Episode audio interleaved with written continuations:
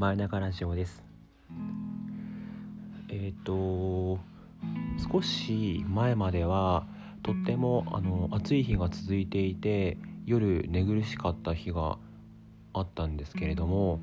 最近また日中も夜も涼しくなってきて快適な日々が戻ってきてまいりました。でもあのー、やっぱりこう気温の変化が激しい時ってあの体調を崩しやすいのであのそこら辺の管理はしっかりしながらあのこういう時期でもあるので、えーと、ちゃんと今は体を温めて夜ゆっくり眠れるようにしましょうね。今日の話はあの今までに皆さんから頂いたメッセージをご紹介してでそれに対してあのお返事をさせていただきたいと思っています。今日もどうぞよろしくお願いします。まずお一人目。ペンネームまこさん。はるきさんこんばんは。こんばんは。眠れない夜にこのラジオにたどり着きました。ゆったりとした BGM と春樹さんの声が心地よく眠れず不安な夜でもホッとできるので眠りにつくまでの間ずっと流しています。ありがとうございます。嬉しいです。いつの間にか寝落ちしていることも何度かありますがこれからも配信楽しみにしています。ありがとうございます。えっ、と眞子さんもあの眠れず不安な夜をあの過ごされているっていうところであの僕とも似た境遇にあるっていうところのシンパシーを感じてしまいました。僕はあの眠れないことが不安だっていうふうなことはないんですけれどもあの眞子さんはこの、えーと、文章の書き方だと「眠れず不安な」って書いてあるので眠れないことが不安なのかなっていうふうに、あのー、推測をしましたがどうでしょうね。まあ、こう書いてはあるけれど、あの、もしかしたら何かこう日中にえーと、不安なことや悲しいこととかがあったのかもしれませんし、まあ、そういうことはないよっていうふうかもしれませんけれどあのまたそこら辺のなんで眠れないのかなっていうところももし分かっていたらあの教えてください。であのいつの間にか寝落ちしてしまうっていうことなんですけれどもあの僕も本当にこれは共感ができて僕もあのたくさんのラジオを聴いていますけれどあのやっぱりこうあのなんだろう全く音のない空間よりかはある程度雑音えっと人がいる気配とか人が話してる声とかあのクラシックとかあとはあの外のあの風の音とか草の音とかが何かあった方があの眠りやすいっていうのはありますよね。まあ、全く無音の方が眠れやすいよっていう人もいると思うんですけれど僕もあの何か音があった方が眠りやすいなと思っているので本当に共感ができます。で、えーと、これからも配信を楽しみにしてくださっているっていうことであの こんなラジオでも誰かが楽しみに待ってくださっているんだと思うとまたあの張りになってくるので本当に嬉しかったです。あのメッセージありがとうございました。次はペンネームゆうかさん。はるきさんこんばんは。こんばんは。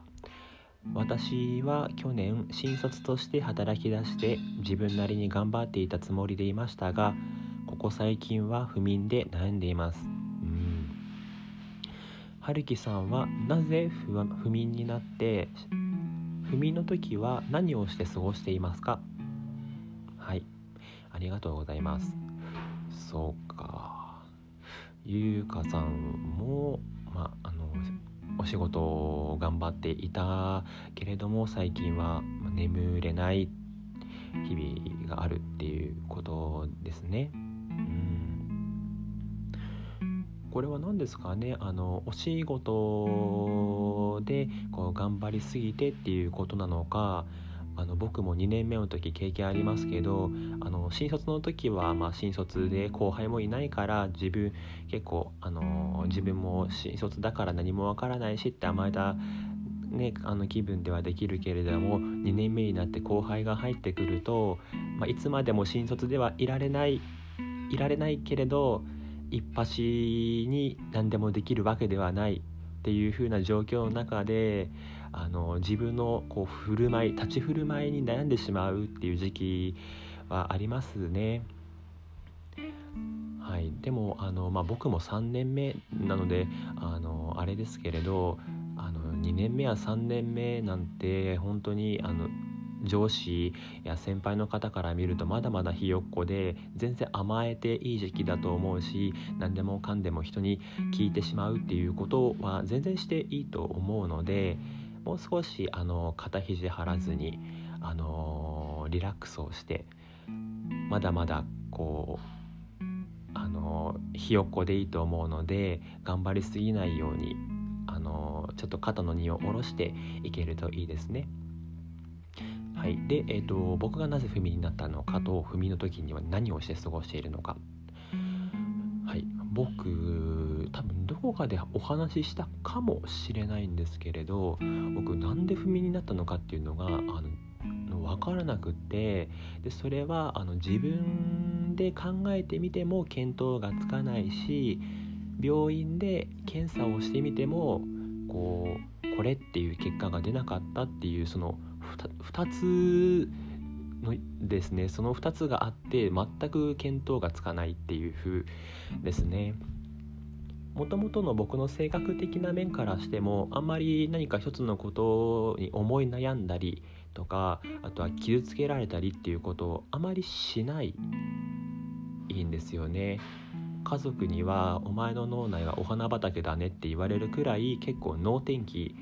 な性分なのでなのであの不眠症っていうものがあの精神精神症状的なものから来るとするのであればちょっと僕もそれはあの不眠になったことはびっくりをしています。はいなのであのその、まあ、治療じゃないですけれどあの自分的な解決方法の一つとしてこのラジオを始めているのはあって、えっと、こうやってあの一人でこう語ることで改めてああ自分ってこういうふうに思ってたんだっていう発見もあるので、まあ、その語りっていうのがこう治療になっていかないかなっていう期待はしています。はいで踏みの時何をして過ごしているかっていうことなんですけれど特に何っていうこともなくって、まあ、この、えーと、ラジオを録音しているかそれか、まあ、ネットサーフィンをしているかあとはあの Google マップあるじゃないですか。あれで、あの世界旅行をあのしています。これ結構面白いんですよ。ストリートビューとかであのオーストラリアのシドニーのオペラハウスのところとかちょっと散歩したりとかあとはそうですねあのじ実家の近くにあのストリートビューしてでそれであこういうところもあったあったみたいなあのちょっと小学校の通学路とかを巡ったりもしてっていうことをしています。あんまりこう電気をつけて読書っていうのはあの良くないのかなって思って電気はつけていないんですけれどもあの電子書籍で本や漫画を買ってそれを見たりっていうこともしていますおすすめです。Google マップストリートビューです。世界旅行おすすめですよ。やってみてください。はい。では次に参ります、えー、ニックネームコロパンさん。こんばんは。こんばんは。いつも面白く聞いています。ありがとうございます。同性婚の回興味深かったです。私自身は30代ですがゲイということをクローズにして生きてきていました。昨今の同性婚を認める動きや会社などでの LGBT 研修カミングアウトをした方がいいという風潮は私にとっては生きづらさを感じてしまいます、うん、春樹さんはどう思いますか、うん、ありがとうございます。難しい難しいですね。えっ、ー、と、えっと、のこの方の私自身は30代ですがゲイということをクローズにして生きてきていましたというのはあのえーと、ゲイということを周りに、えーと、言わずに、えーと、ご家族や多分友人や同僚先輩に言わずに来ていたよクローズにしてきたよオープンにはしてこなかったよっていうことですね。はい、で確かにあのー、そうですねあの今ってあの会社で LGBT 研修とかが盛んに行われていて、えっと、レズビアンゲイバイトランスジェンダーの人たちっていうのはこういう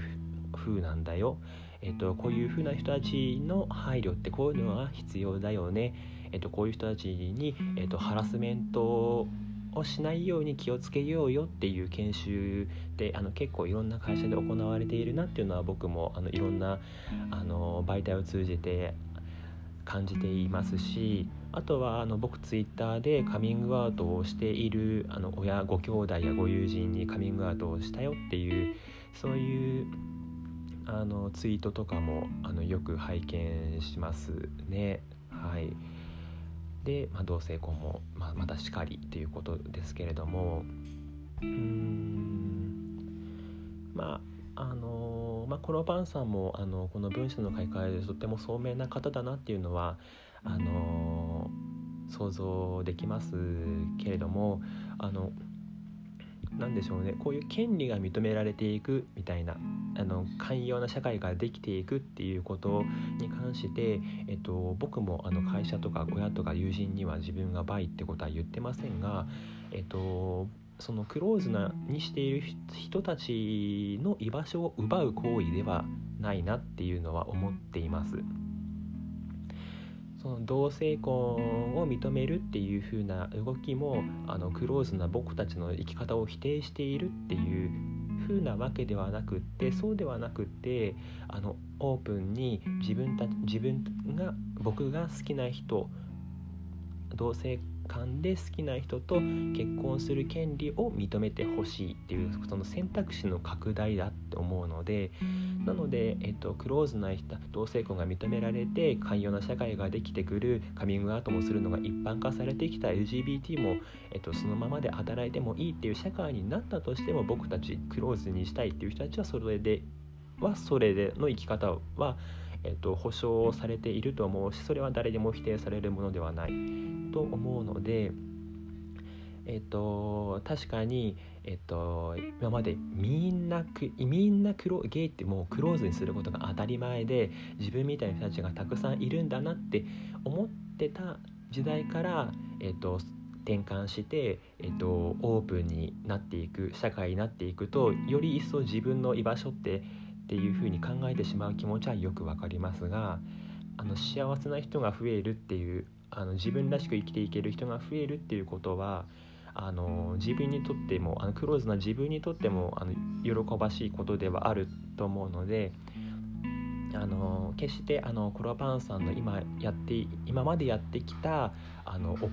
ことやあなたの価値観が否定されるわけではない居場所を奪うわけではないっていうふうにちょっとあのこう認知をこう変えていくっていうふうにするともう少しこう楽なのかなというふうに僕は思いました。いかがでしょうか？またあのコロパンさんがこのあの放送を聞いてあのそうじゃないんだよとかあのちょっとねご意見がありましたらまたあの送っていただきたいと思います。あのメッセージありがとうございました。次に参りますね。えー、っとニックネームはるかぜさん。はるきさんこんばんは。こんばんは。食事をいつも楽しんでいらっしゃるということがラジオから分かりましたし優しそうな感じも伝わりました。ありがとうございます。えーと、質問ですが、えー、私は女ですが料理がうまくありません。付き合っている彼はそのことについて口を出していることはありませんがもう少し頑張った方がいいでしょうか。うーん。なるほど。そうですね。あの少し話がずれるんですけれどあの僕がこのラジオを録音しているアプリはアンカーというアプリを使っていてそのアンカーというアプリに、えーと、この録音したものをアップロードするとそこでま公開するとそのアンカーというアプリから、えーと、それこそアップルのポッドキャストだったり、えーと、いろんなこうえっと、媒体に配信してくれるこのプラットフォームのようなアプリを使っていてでこのアンカーというアプリ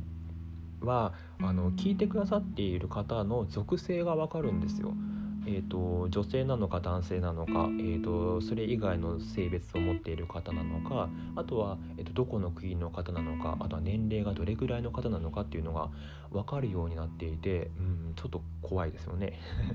はい、で、えー、とそれをそれを見てみると僕のこの、えー、とラジオは、えー、と男性よりも圧倒的に女性の方で聞いてくださってる方が多いんです。はい、でこれがあの僕のこのラジオだからなのか、えっと、ラジオを聴いている人がそもそも女性が多いからなのかはちょっと分かりませんが、まあ、そういう状態になっていてなので、えっと、このラジオを聴いてくださっている女性の皆さんどう思われますか？えっと、私は女ですが料理がうまくありません。付き合っている彼はそのことについて口調を出していることはありませんがもう少し頑張った方がいいでしょうか？ということですけれども女性の皆さんどう思われますかね？はい。えっとまあ、僕はバイといえど男なので生物学的には。なので男としての回答になってしまうんです。料理が好きな男としての回答になってしまうんですけれどえっ、とあの春風さんがそんなにこう頑張る頑張らなきゃ頑張らなきゃってあの思う必要は全くないと思います。えっ、と意外とその彼もあのなんだろう手の込んだ料理を作ってもらうよりかはあの即席麺だったりあのカレカレーライスだったりそういう簡単なものをパッと出してくれる方がいいよっていう人って多分結構いると思うんですよね。うん、であの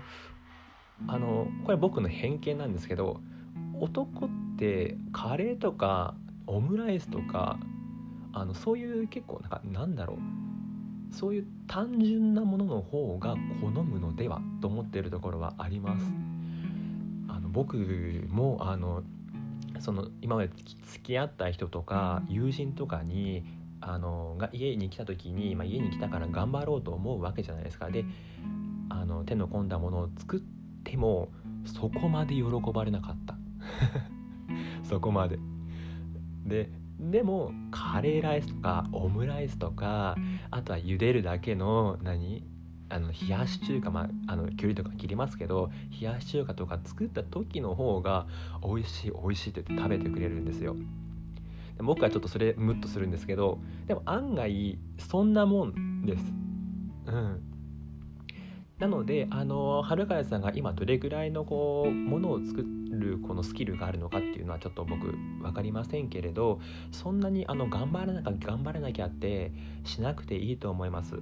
で今付き合ってる彼もそのことについて今現状口を出してくることもないんですもんね。っていうことはその現状満足不満はないっていうこと